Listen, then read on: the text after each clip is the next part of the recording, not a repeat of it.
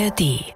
Ich glaube, er war der Erste, der es geschafft hat, äh, Deutschland wirklich als Gesellschaft den Spiegel vorzuhalten, aber das auch immer auf eine niemals bösartige, sondern auf eine liebevolle und intelligente Art. Die Ente bleibt draußen. Das Ei ist hart. Das Bild hängt schief. Früher war mehr Lametta. Loriot 100. Was ist los? Mehr Lametta mit Ariana Barbori. Ach was. Immer zuerst in der ARD Audiothek. Ah ja. Hallo und herzlich willkommen zur finalen Folge von Loriot 100. Ich bin diese Ariana Barbori, von der hier immer die Rede ist. Und wir wollen heute noch einmal den Mann feiern, der dieses Jahr 2023 100 Jahre alt geworden wäre. Deutschlands vielleicht feinster Humorist, den wir zu bieten haben. Loriot.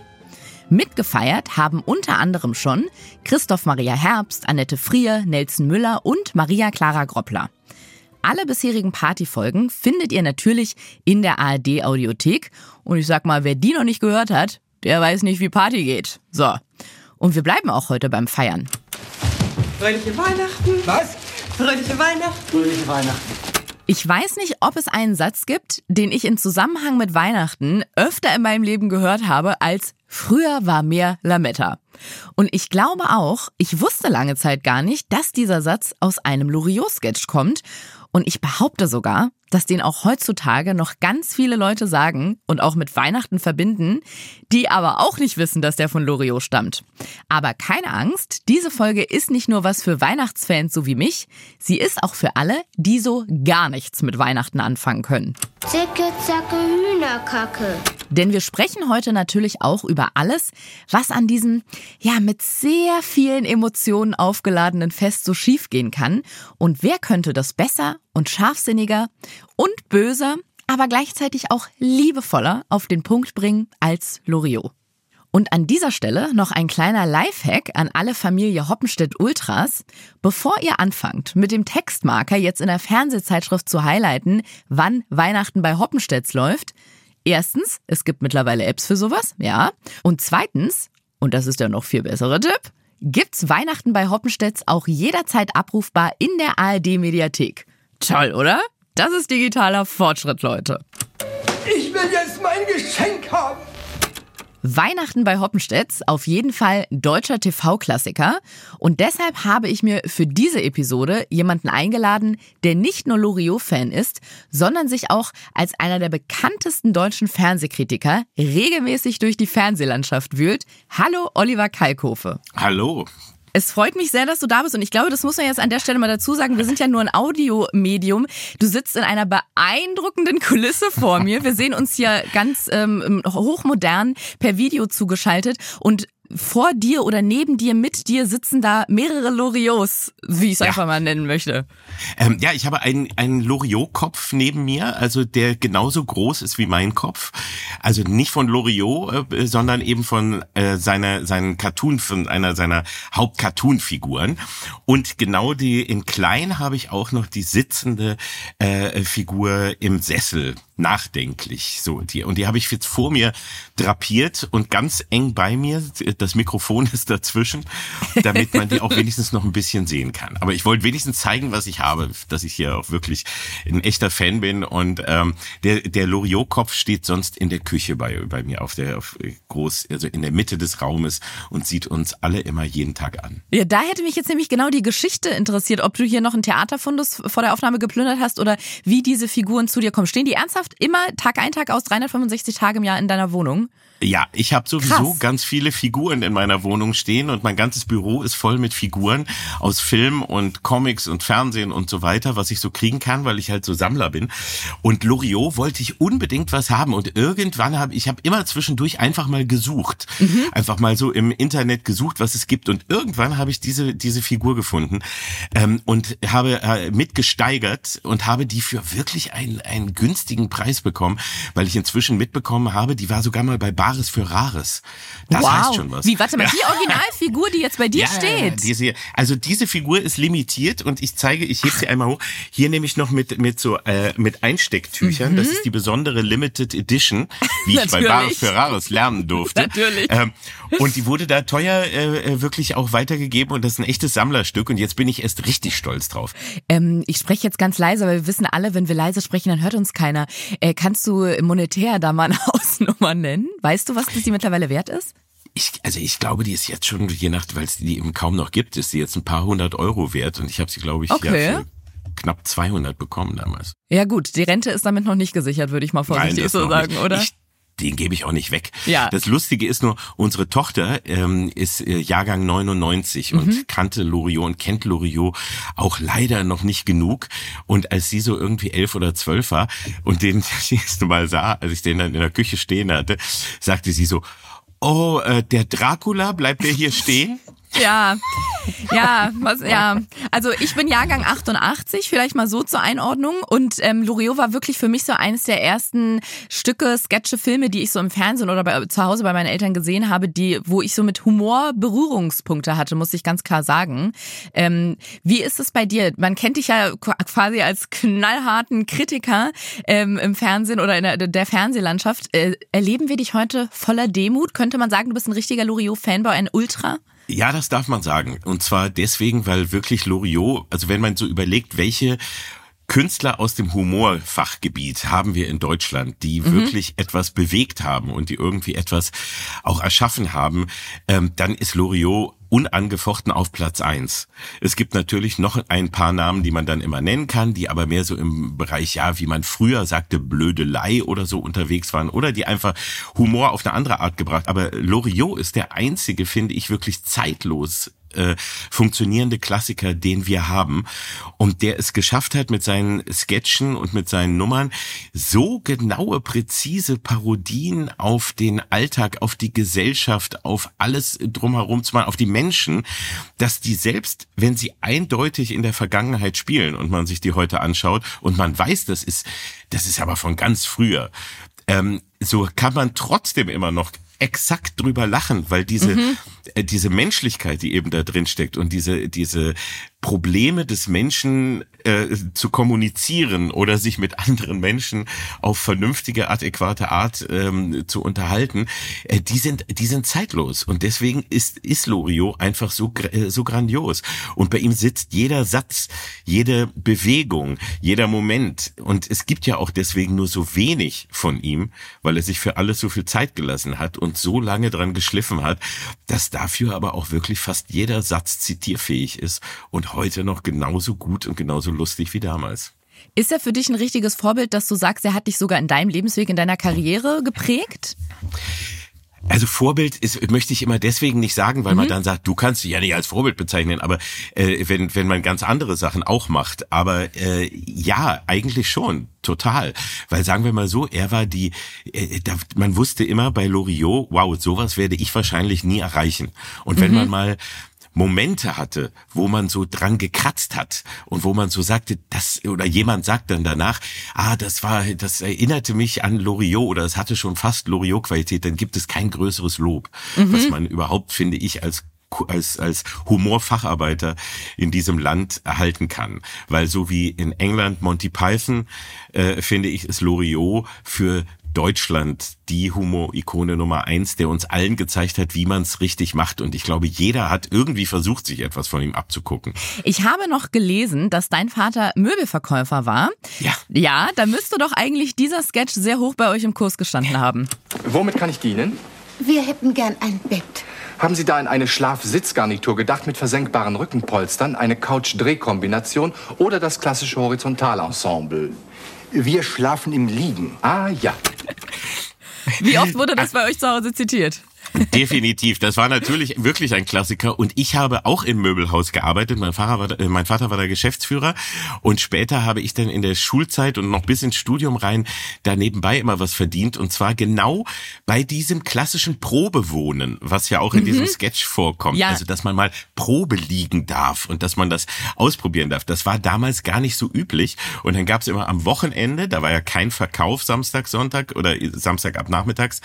Ähm, und dann durfte man aber äh, Probe wohnen und konnte in die, reinschauen und gucken. Und ich gehörte zum Wachpersonal und musste aufpassen, dass nicht die ganzen Requisiten geklaut werden.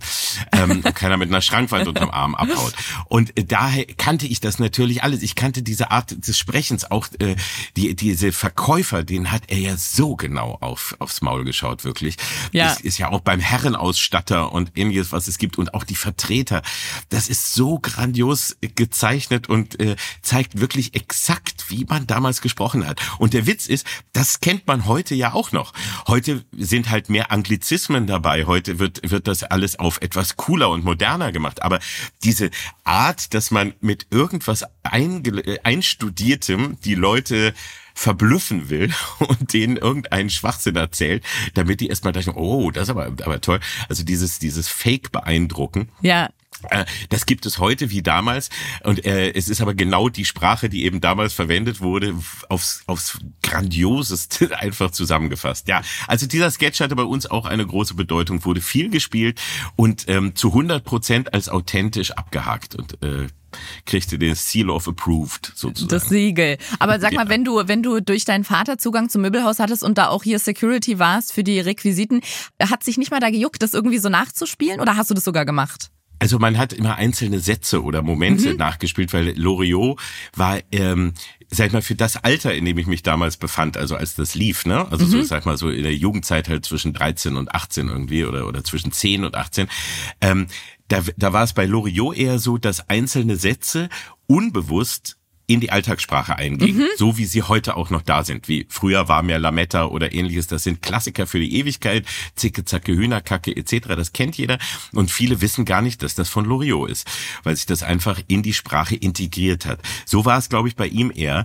Und das, der Witz ist ja auch, Loriot habe ich erst mit den Jahren immer mehr lieben gelernt. Also ich mhm. glaube, ich habe erst gelernt, ihn mit wirklich mit jedem Jahr schätze und bewundere und verehre ich ihn mehr in der Jugendzeit, also jetzt eben wirklich, als das in, im Original gesendet wurde, habe ich es auch geguckt, habe auch gelacht, aber über ganz andere Sachen. Da habe ich das noch gar nicht alles so verstanden. Naja. Da, mhm. in der Zeit habe ich, wie alle in der Schule, wir haben alle Otto-Platten, äh, Schallplatten konnten wir auswendig und alle Otto-Shows, die im Fernsehen liefen, die hat man in, auf dem Schulhof zitiert, weil das waren so einfachere klare Lacher, ne? Die ja. hat man da gemacht. Loriot ist ja viel feinsinniger und viel feingeistiger. Da konnte man als 13-Jähriger noch gar nicht so viel mit anfangen. Da habe ich gelacht über Dicky Hoppenstedt und Zicke Zacke Hühnerkacke und über so, wenn ein bisschen Action war. Aber diese Feinheiten und auch diesen Sinn für Ironie, den habe ich da erst angefangen zu lernen. Weil Ironie muss man ja auch lernen. Mhm. Und der, ich glaube, jeder, der Ironie lernen will, sollte Loriot schauen, weil er ist der, der Meister der, der feinsinnigen Ironie, ähm, der genau eben etwas zeigt, was so echt ist, dass viele Leute deswegen, glaube ich, auch erstmal gar nicht lachen können, weil sie denken, wo ist denn der Witz? Also das ist doch, also. Oder sich so, vielleicht ertappt das, fühlen sogar. Genau, ja. ja. Und ich glaube, das war früher auch so, also weil es war so genau gezeichnet, mhm. dass, glaube ich, ein großer Teil erstmal gar nicht verstanden hat, was daran witzig ist. weil die sagten, ja, ist doch, aber so ist es doch. Ja. Oder dann eben deswegen gerade gelacht haben, weil sie zum ersten Mal entdeckten, stimmt, das ist ja irgendwie auch absurd was mhm. wir hier machen. Und ich glaube, er war der Erste, der es geschafft hat, äh, Deutschland wirklich als Gesellschaft den Spiegel vorzuhalten. Aber das auch immer auf eine niemals bösartige, sondern auf eine liebevolle und intelligente Art. Also jeder durfte auch über sich und die eigenen Fehler lachen. Mhm ohne sich dabei so ertappt oder vorgeführt zu fühlen, dass er sich schämen musste. Ich glaube, das ist auch das, das große also die, die große Kunst, die ja. er wirklich beherrschte und die kaum ein anderer in der Form so hatte, weil es ist wirklich niemals böse und es ist so, egal wie, wie unfassbar spießig oder dumm oder ignorant oder wie auch immer sich diese Figuren verhalten, man hat sie trotzdem lieb. Also ich Ja. finde, ich habe keine einzige Figur bei Loriot, die ich nicht mag. Egal Ja. wie bescheuert sie sich aufführen. Ja, die, äh, ähm, das, die werden fast so ein bisschen wie so ähm, Ver Verwandte aus der eigenen Familie, mit denen man dann ja auch nicht immer so eng ist und sagt, äh, da freue ich mich jetzt jedes Mal, die zu sehen, aber irgendwie gehört der schräge Onkel dann trotzdem zu Weihnachten mit dazu. Genau. Und selbst wenn man es schafft, also äh, zum Beispiel die Nudel, Mhm. das ist ein, ist ein Sketch, das ist auch witzig, über den konnte ich als Kind gar nicht groß lachen. Weil, ähm, naja Gott, dass mir Essen im Gesicht hing, war Alltag. Da dachte ich, was ist daran jetzt so lustig? Das ist deine Biografie. Und, ja, da dachte ich so, Gott, das sehe ich doch immer aus.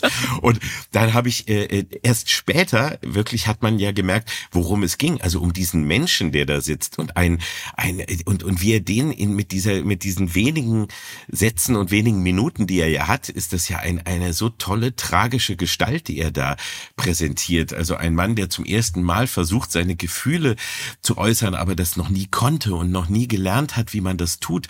Und der halt in einer, in einer solchen spießigen äh, Gesellschaft irgendwie aufgewachsen ist und sich da auch äh, se selbst eben so inszeniert hat, dass er überhaupt keine Gefühle zulassen kann. Und jetzt versucht er das das erste Mal und ist so unbeholfen dabei, weil, weil er das so bürokratisch korrekt versucht, anstatt, er ist ja absolut nicht emotional in dem Moment. Und dann eben dieser Fauxpas mit der Nudel dass die eben dranhängt und die Frau sich überhaupt nicht, nicht auf den, ihn konzentrieren kann. Wissen Sie, Hildegard, dass wir uns jetzt fast ein Jahr kennen Ja, und dass wir heute schon zum zweiten Mal zusammen essen? ich weiß. Hildegard, ich möchte Ihnen heute etwas sagen. Ich möchte Ihnen sagen, dass ich, dass ich mehr als bloße Sympathie für Sie empfinde. Mehr als Freundschaft. Und ich. Sie haben- Nein, sagen Sie noch nichts. Es gibt Augenblicke im Leben, wo die Sprache versagt, wo ein Blick mehr bedeutet als viele Worte. Sie haben, Vielleicht fühlen Sie, was ich meine. Hildegard, Sie haben da was am Mund. Nein, auf der anderen Seite. ist es weg? Ja. Ich glaube, das ist ein Sketch, den kann man erst richtig verstehen, wenn man ein wenig älter ist und wenn man diese, wenn man das nachvollziehen kann und wenn man dieses, diese, diese Peinlichkeit nachvollziehen kann, dass einem etwas unangenehm ist. Ich, Ja. Als Kind kann man das, glaube ich, gar nicht. Ja, da das war mir stimmt. das nicht peinlich. Mhm. Deswegen habe ich da nicht drüber lachen können. Ja. Das hat sehr lang gedauert. Ja. Und gibt es aber auch was bei Loriot, wo du sagen würdest, da würdest du so ein bisschen den kritischen äh, Zeigefinger vielleicht erheben? Nein, ich weiß, dass heute bei vielen Punkten natürlich so gesagt wird wie, oh, da ist aber auch viel frauenfeindlich oder es ist vielleicht äh, äh, ja eben so sehr altmodisch oder oder auf, auf, auf was auch immer. Da muss man aber ganz klar sagen, nein, das also Loriot ist alles andere als frauenfeindlich. Er ist auch kein Menschenfeind, sondern ganz im Gegenteil. Er liebt die Menschen, er liebt die Männer, die Frauen und alles, was dazwischen ist, ganz genau so. Er hat nur immer ein exaktes, präzises Bild seiner Zeit gezeigt. Und gerade wenn man sich einige Folgen anguckt, und ich meine, heute ist ja unser Thema auch hauptsächlich Weihnachten bei den Hoppenstedts, und die ganze Weihnachtsfolge, wenn man die in der Extended Version sich anschaut, dann kann man kein besseres äh, Zeitkolorit finden und kein besseres Bild, wenn man wissen möchte, wie hat eigentlich Deutschland in der Gesellschaft so 1978 funktioniert? Wie waren die Leute drauf? Wie waren die, äh, die erwachsenen Menschen? Was waren deren Probleme? Und wie, wie ging es denen? Ähm, es ist so exakt und so präzise gezeichnet. Ähm, und er zeigt eben ganz genau diese Schwierigkeit, die in den 70ern, Ende der 70er eben einfach existierte in Mhm. Deutschland. Nämlich Frauen waren hauptsächlich bis dahin Hausfrauen. Sie hatten eingeschränkte Rechte. Ja. Der Mann hat alles befohlen. Der Mann hat gesagt, wo es lang geht, auch wenn die Frau in Wirklichkeit meistens die geheime Macht im Hintergrund war, die alles geleitet hat, weil die Männer ja bei weitem nicht so clever und so cool waren, wie sie dachten. Und das hat Loriot ja auf die wunderbarste Art immer wieder gezeigt. Und gerade bei dieser ähm, Weihnachtsfolge, da drin haben wir ja die Jodelschule, wir haben aber auch den Kosakenzipfel da drin, wir haben die Vertreter, die nach Hause kommen und all das sind so wunderbare Zeitdokumente. Ähm, ich war damals 13, also wir reden ja von 1978, als die Folge kam.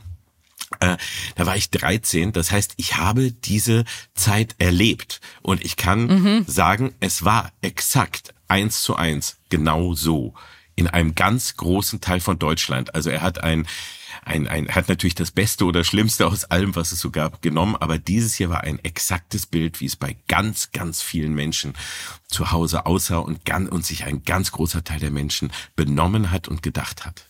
Ja, ich glaube, man kriegt schon eine Vorstellung davon, dass äh, Loriot in deinem Leben eine relativ große Rolle gespielt hat oder spielt. Olli, wenn im Fernsehen Dinge schieflaufen. Mr. Wycliffe, you are, I understand, an astronaut with considerable experience in deep space flight and have in fact been twice around the moon. Wie bitte? Oh, Sie sprechen Deutsch. Jawohl. Ähm, ja, dann ist ja alles viel einfacher. Also, Sie waren bereits zweimal auf einer Mondumlaufbahn. Nein. Äh, nicht, äh, aha, also, äh, aber schließlich sind Sie ja Astronaut, nicht wahr?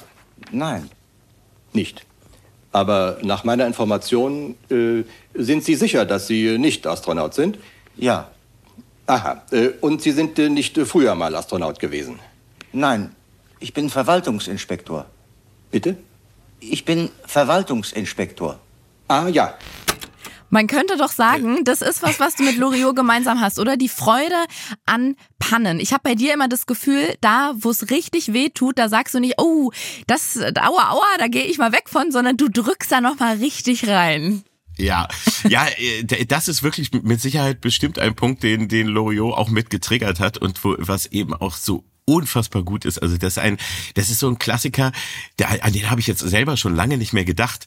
Und ich weiß, wie sehr ich den liebe und wie sehr ich über den schon und wie oft ich schon über den gelacht habe, weil der auch so zeitlos grandios ist und ähm, so viele Ebenen mhm. berührt. Also erstens mal dieses, was damals gerade auch eben in den 70ern ähm, ja noch zum Fernsehen gehörte, diese übertriebene Seriosität. Ne? Und dass man wollte eben immer im, Im, Fernsehen wollte man perfekt sein und ganz seriös. Da gab es nicht Humor. Ein Fehler durfte gar nicht passieren. Mhm. Und man hat das Fernsehen auch als Zuschauer unfassbar ernst genommen. Und das ist hier so schön gezeigt. Also erst dieser Versuch, auch englische Sprache, ja, war eben in den 70ern äh, noch nicht so, dass jeder das kannte und äh, dass die Sprache durch Anglizismen durchsetzt war und so. Das gab es in dieser Zeit noch nicht. Und wenn man dann diesen Sketch hier sieht, wie er halt versucht, in perfektem Englisch zu sprechen, hat sich ganz toll vorbereitet, hat seine Fragen vorbereitet, ist aber überhaupt nicht in der Lage, mit einem Fehler umzugehen oder mit einer Panne. Und das macht es ja so lustig, weil beide, die da sitzen, versuchen nur ihr Bestes und sind aber so unlocker dabei und können nicht aus ihrer Situation ja. raus. Also keiner kann, kann mit diesen, kann damit umgehen, dass etwas nicht so funktioniert, wie, wie man es geplant hat. Und das ist halt so unfassbar lustig und das ist auch etwas, was natürlich, also er war der Erste, der, glaube ich, so einen, einen schönen Sketch und so einen perfekten Sketch zu dem Thema in Deutschland gemacht hat. Da kann ich mich aber erinnern, dass ich natürlich auch in meiner Zeit als äh, schon im Frühstücksradio bei, ähm, da habe ich eine eigene Interview, Fake-Interview-Reihe gehabt und habe genau solche Momente immer wieder nachgespielt, weil ich genau mhm. das so geliebt habe. Und auch in der Mattscheibe natürlich habe ich immer wieder auf Pannen und auf Fehler äh, genau den Finger in die Wunde gelegt, ähm, weil äh, das sind halt die schönsten Momente im Fernsehen. Das muss man ja auch einfach sagen. Und gerade damals, wo Fernsehen eben versuchte, alles so so perfekt zu machen, je, je äh, wilder und wirrer und irrer das Fernsehen später wurde, desto weniger war es lustig oder ist es heute auch lustig, wenn da Pannen passieren, weil die gehören zum Programm. Aber damals war das, äh, war das grandios, wenn mal was schief lief, weil man dann plötzlich auch entdeckte, dass da Menschen sitzen und man daran dann ganz besonders viel Spaß hatte. Ja, da wurde irgendwie alles noch sehr, sehr viel ernster genommen, habe ich das Gefühl. Ja. Was würdest du sagen, ist ähm, heutzutage am Fernsehen eher unfreiwillig komisch? Ja, ich glaube, das Fernsehen, also unfreiwillig ist eher unfreiwillig furchtbar inzwischen geworden, weil, weil das ist gar nicht mehr so viel komisch. Also komisch war es halt früher wirklich, indem man noch versuchte, gutes Fernsehen zu mhm. machen und dabei dann so albern oder so dumm oder so so ähm, ja so belanglos war, aber noch eben so lange Zeit immer versuchte, trotzdem diese Würde und den Bildungsauftrag des mhm. Fernsehens mhm. zu vermitteln. Das war unfreiwillig komisch. Heute ist es eher so, wenn man sieht, was in Scripted Realities und an Doku-Soaps und so läuft, da versucht, da ist es den Leuten eher so so eine Scheißegaligkeit, die man da spürt. Ne? Das mhm. ist denen so wurscht, was man macht und äh, und Ironie, ja, ist dann eher so ein Schutzschild für Unfähigkeit ganz häufig mhm. oder für für schlechtes Fernsehen. Dann tut man einfach und sagt am Ende, ja, war ja ironisch. Nee, war einfach nur Scheiße, kann man auch mal so sagen. war immer, muss man mal so ehrlich sein.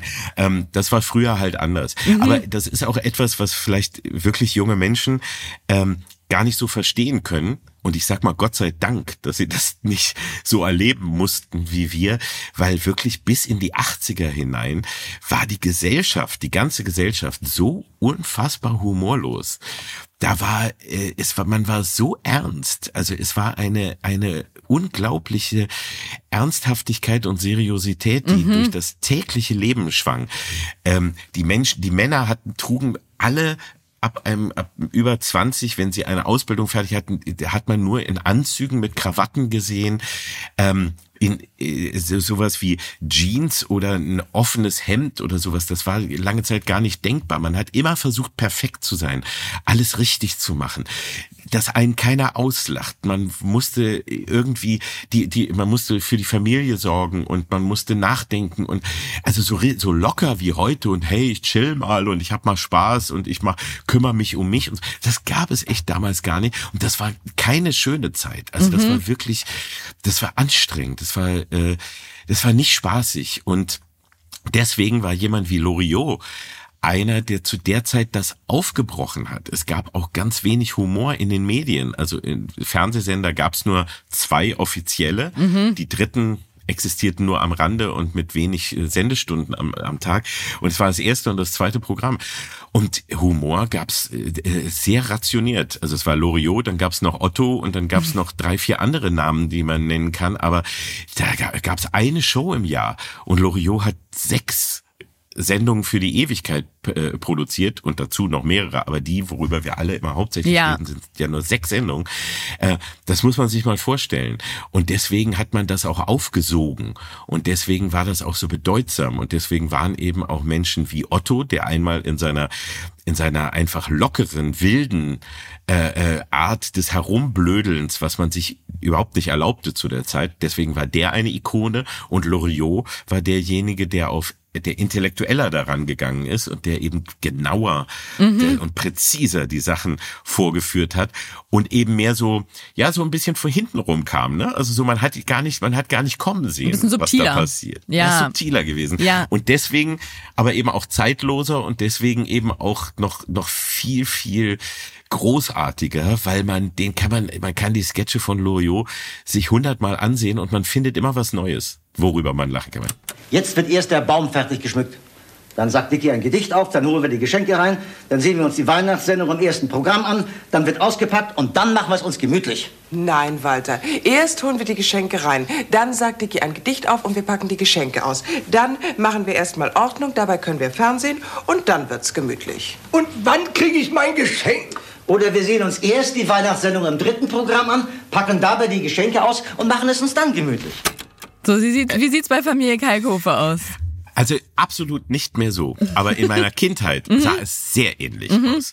Also das muss man eben auch ganz klar sagen, das ist so, äh, auch so genau äh, beobachtet, weil Weihnachten war damals wirklich ein Fest, was eine unglaubliche Bedeutung bei den Menschen hatte.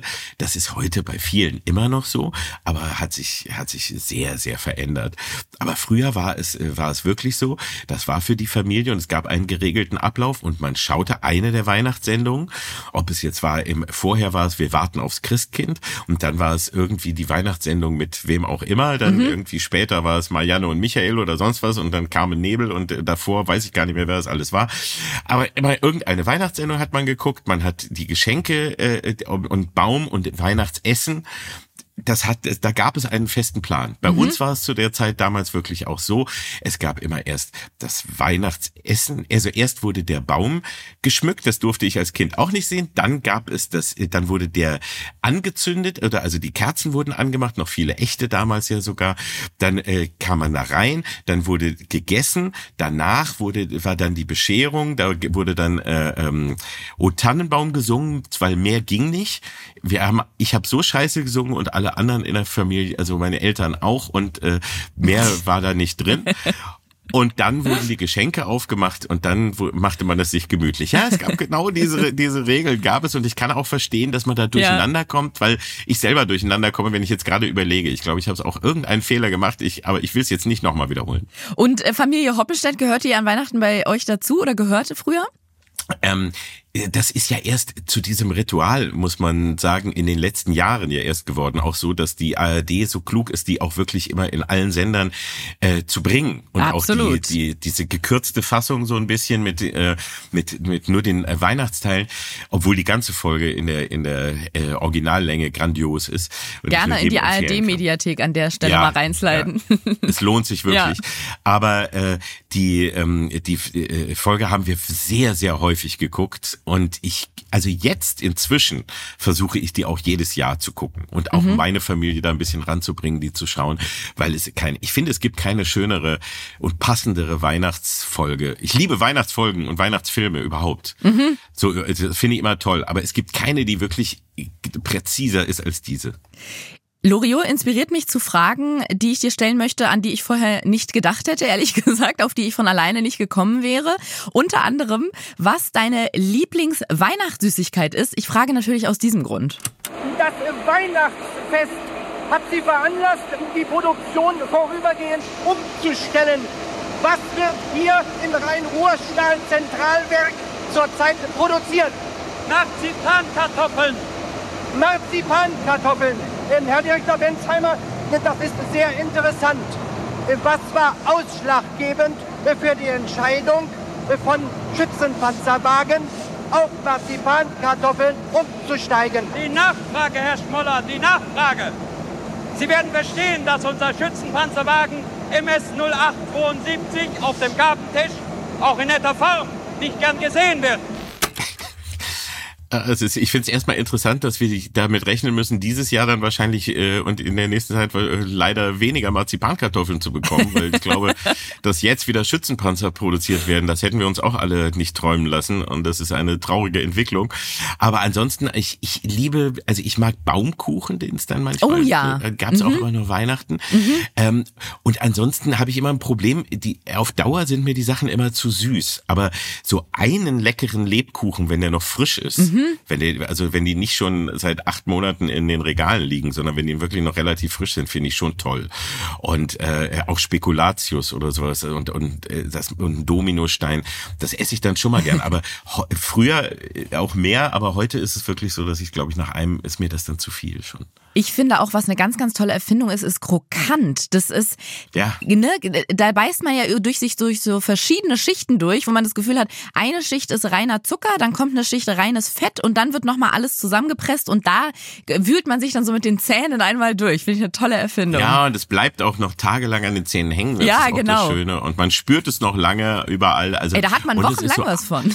Es ist ganz toll. Und, und alles Ungesunde der Welt auf, in einer Süßigkeit vereinigt. Das ist auch Finde ich auch. So, wir können natürlich nicht eine Weihnachtsfolge über Loriot machen, ohne zu fragen, wie viel Lametta hängt an deinem Baum. Gar keins. Wir haben nie Lametta Mhm. gehabt. Das war auch so. Wir haben, glaube ich, einmal oder zweimal in meiner Kindheit mit Lametta experimentiert, aber es hat uns nicht gefallen. Ähm, aber ich weiß, dass das gerade bei ganz vielen, also ich, auch die Weihnachtsbaumpflege, ja, war äh, ein, eine, ein großes Thema. Und ähm, wir waren immer, ich fand unseren Baum eigentlich immer am schönsten. Der hatte kein Lametta. Und er war immer mit so Rot und Gold Mhm. hauptsächlich, in meiner Kindheit jedenfalls. Und das f- mochte ich sehr. Aber es gab sehr viele, die auch mit so selbst gebastelten Sachen und mit viel Silberlametta gemacht. Ich hab, wir hatten sogar eine Bekannte, ernsthaft, die hat vorher, ähm, die hatten, die hatten den Baum einen Tag vorher, die hat einen Tag gesessen. Es war meistens ein kleiner, hutzeliger, gar nicht toller. und der wurde, den hat sie exakt abgezeichnet und Oh. hat dann mit den paar Sachen, die sie hatten, und das war gar nicht viel, es war nicht, hat eine, hat vorher quasi aufgemalt, wie der Baum geschmückt wird. Ein Tag vor Wow. Und es sah trotzdem scheiße aus, muss ich mal gerade sagen, weil es war wirklich nichts Besonderes. Aber da habe ich schon damals immer Aber die gedacht, Story ist toll. Boah, ja, das habe Ja. ich auch nie wieder erlebt, dass man sich so viel Mühe und wie, äh, weil man es so exakt machen musste. Das zeigt aber auch, wie wenig Spaß und Freude war und weswegen es auch fast immer an Heiligabend, ich glaube auch in vielen Familien heute noch, am meisten Streit gibt, weil Mhm. man eben immer die, die, äh, die, sich selber gesagt hat, es muss alles perfekt sein, es muss alles richtig sein, weil auf diesen Abend arbeiten wir Ja. alle hin. Und hier müssen wir alle glücklich sein. Hier sind wir eine glückliche Familie. Heute zählt die Liebe und die Freude. Und das muss klappen. Und wenn irgendetwas nicht klappt, wurden alle hysterisch. Es gab, ich weiß nicht, wie oft da geheult wurde oder es irgendwas gab, nur weil was umgekippt ist, was angebrannt ist, weil irgendwas nicht funktioniert hat. Aber dann ist die Stimmung sofort gekippt. Und das finde ich furchtbar. Deswegen gibt es heute bei uns zu Hause so gut wie keine Rituale mehr. Mhm. Ähm, wenn es geht, wenn wir hier sind überhaupt über Weihnachten, wir sind auch oft mal abgehauen, um einfach so da mal ein bisschen Pause zu haben und nicht das, die Hoppenstedt-Erlebnisse nachleben zu müssen. Ähm, und ansonsten ist es so, dass ich meistens dann am Abend vorher schmücke ich den Baum und betrink mich dabei ein bisschen. Und also ich trinke dann entweder ein Champagner oder Gin oder irgendwie Wein und mache das meistens alleine, wenn, wenn äh, meine Frau und unsere Tochter schon schlafen. Und dann äh, schmücke ich in die Nacht hinein, höre dabei Musik oder Hörspiele oder Podcast oder irgendwas. Und äh, ja, trink dabei einen Schluck, schmücke schön, verstecke immer ein paar Figuren Mm-hmm. Von Spider-Man oder Star Trek oder James Bond oder sonst was so da drin, dann äh, freue ich mich immer, wenn dann die Familie die entdeckt und sagt, oh nein, da ist schon wieder was. da, äh, ja, und, und das mache ich dann gern. Und wenn ich Zeit habe, gucke ich noch Stirb langsam. Aber das ist so, das sind meine Weihnachtsrituale heute. ich muss aber zugeben, wir haben früher schon, da hat meine Mutter das fein säuberlich, das äh, güldene und silberne Lametta auf, in so Pappdinger da wieder einsortiert, haben wir das fein säuberlich so über die Äste gehangen. Deswegen muss ich dir natürlich die philosophische Frage stellen, wenn es auch bei dir jetzt nicht mehr der Fall ist. War früher mehr Lametta? Früher war definitiv mehr Lametta. Ich glaube, ist, ich glaube, Lametta ist ziemlich out heute. Also ich sehe das mhm. kaum noch. Also das, das ist bestimmt ist, auch Mikroplastik wieder am Ende. Also ich glaube, Lametta war noch nie gesund ja. für, für niemanden. Also äh, und ist, ich glaube, es war noch nie eine eine ökologisch sinnvolle Geschichte. Aber ähm, ich glaube, heute sieht man es kaum noch. Und es war, das war auch eher so eine amerikanische Sache. Ne? Also mhm. ich glaube, das war. Ich erinnere mich, dass ich vor allem in amerikanischen Filmen immer beeindruckt war, weil da hat man meistens den Baum vor lauter Lametta nicht mehr gesehen. so, ich erinnere mich an einen Weihnachtsfilm mit Cary Grant, äh, wo er so, so ein Engel ist, der dann den Weihnachtsbaum schmückt und da sieht man wirklich am Ende den Baum nicht mehr, sondern es ist nur Lametta. Also so gesehen stimmt der Satz in alle Ewigkeit, ja. weil so viel Lametta wie bei dem Film und der war glaube ich aus den 40er Jahren, habe ich nie wieder gesehen. Also war früher definitiv mehr Lametta. Zum Abschluss äh, und zum allerletzten Mal heute, weil es die letzte Folge ist, gibt es nochmal eine typische Redewendung von Loriot. Und du sagst uns bitte, wo wir diese am besten einsetzen können und ob du dieser überhaupt zustimmst. Und zwar haben wir heute zum Finale eins ja, von Loriots berühmtesten Zitaten und zwar Männer und Frauen passen einfach nicht zusammen. Was sagst du? Ja, ähm, er hat genau eigentlich den Nerv getroffen, der ähm, für immer eigentlich auch gilt. Weil genauso wie Männer und Frauen eigentlich ja theoretisch perfekt zusammenpassen und auch das eine ohne das andere nicht funktioniert, mhm. was die Welt angeht und auch was das Leben angeht. Ähm, und egal wie man wie man jetzt äh, äh, selber ob man ob man eher selber als Mann auf Männer oder als Frau auf Frauen steht oder wie auch immer aber Männer und Frauen braucht man ja einfach für die Menschheit das ist nun mal so. Und ähm, dass diese der, dieser Gedanke dass das irgendwie aber doch nicht zusammengeht ich glaube den hat jeder der mal in einer Beziehung war ob jetzt mit dem anderen oder mit dem gleichen Geschlecht, aber ganz egal, aber dieser Gedanke, der ist ganz, der ist ganz logisch und den kann ich absolut nachvollziehen. Der ist genauso richtig, wie er falsch ist. Also das ist, er ist beides. Es ist, es ist einfach so, weil man denkt so oft, es kann nicht sein, das passt doch gar nicht zusammen. Warum müssen die denn da zusammenleben? Ich glaube, das war früher auch oft der Gedanke, als es eben vor allem diese Diversität noch nicht so gab und man, wenn nicht darüber sprechen durfte und das ja sogar noch vorher noch verboten war, äh, da war man ja mehr oder weniger gezwungen, mhm. äh, als Mann und Frau zusammenzuleben. Und da waren auch natürlich äh, dazu auch nochmal viele dabei, die das gar nicht wollten. Mhm. Und die sich das wirklich dachten und andere, die sagten, ja, wir müssen zusammen sein, weil früher gehörte eben Heirat ja auch einfach dazu, um mhm. von zu Hause wegzukommen. Das ist ein Satz, der, der natürlich für immer gültig ist, aber damals, glaube ich, ganz besonders den Nerv der Zeit getroffen hat. Ich freue mich sehr, dass wir beide hier zusammen nicht nur Loriots 100. Geburtstag, sondern auch ein bisschen Weihnachten schon gefeiert haben. Vielen, vielen Dank, dass du hier zu Gast warst, Oliver Kalkofe. Danke dir. Zum Abschluss sage ich nur vielen Dank an alle und natürlich Hollerie, du Dödel, die, Diri, Diri, Dudel, Dö. Dö, Dudel, Dö ist zweites Futur bei Sonnenaufgang. Das war die letzte Folge von Loriot 100 und ja, ich weiß, Abschiede sind einfach schwer. Das geht uns allen so. Und was machen wir deshalb? Richtig, wir machen einfach weiter. Ihr könnt euch nämlich in der ARD Mediathek die Doku zum 100. Geburtstag von Loriot angucken. Die heißt genau wie dieser Podcast, Loriot 100. Und in der Mediathek gibt es auch alle Sketche von Loriot. In diesem Sinne, folgen wir seinem Beispiel. Jeder an seinem Platz. Bis auch wir dereinst sagen können, wir alle haben wirklich großen Mist gemacht. Und damit sage ich Tschüss. Ah, da kommen die Geburtstagstelegramme.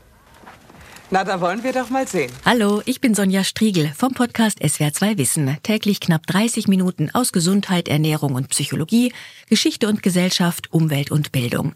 Meine besten Wünsche zum 100. Geburtstag Viktor von Bülow. Ich verbinde mit Loriot, Bertha, das Ei ist hart. Wie ein Mann und eine Frau zwei Minuten lang konsequent aneinander vorbeireden, ist scharf beobachtet, es ist schlau geschrieben, es ist richtig lustig und es ist sogar lehrreich. Wer besser zuhören würde, bekäme mehr mit und wäre am Ende schlauer. Und wer mehr wissen möchte, kann SWR 2 Wissen hören. Wir haben auch eine Folge über Loriot gemacht. Sie heißt Humor beginnt, wo Würde misslingt. Sagen Sie mal, was für ein Laden ist denn das hier eigentlich?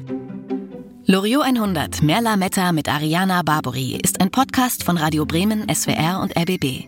Produziert von Bose Park Productions. Moderation Ariana Barbori. Redaktion Madeline Petri und Olaf Ratje. Sound und Schnitt Alexander von Bargen. Distribution und Sprecherin Henriette Schröers. Projektleitung Madeline Petri. ProduzentInnen Sue Holder, Chris Guse und Marcel Heberlein.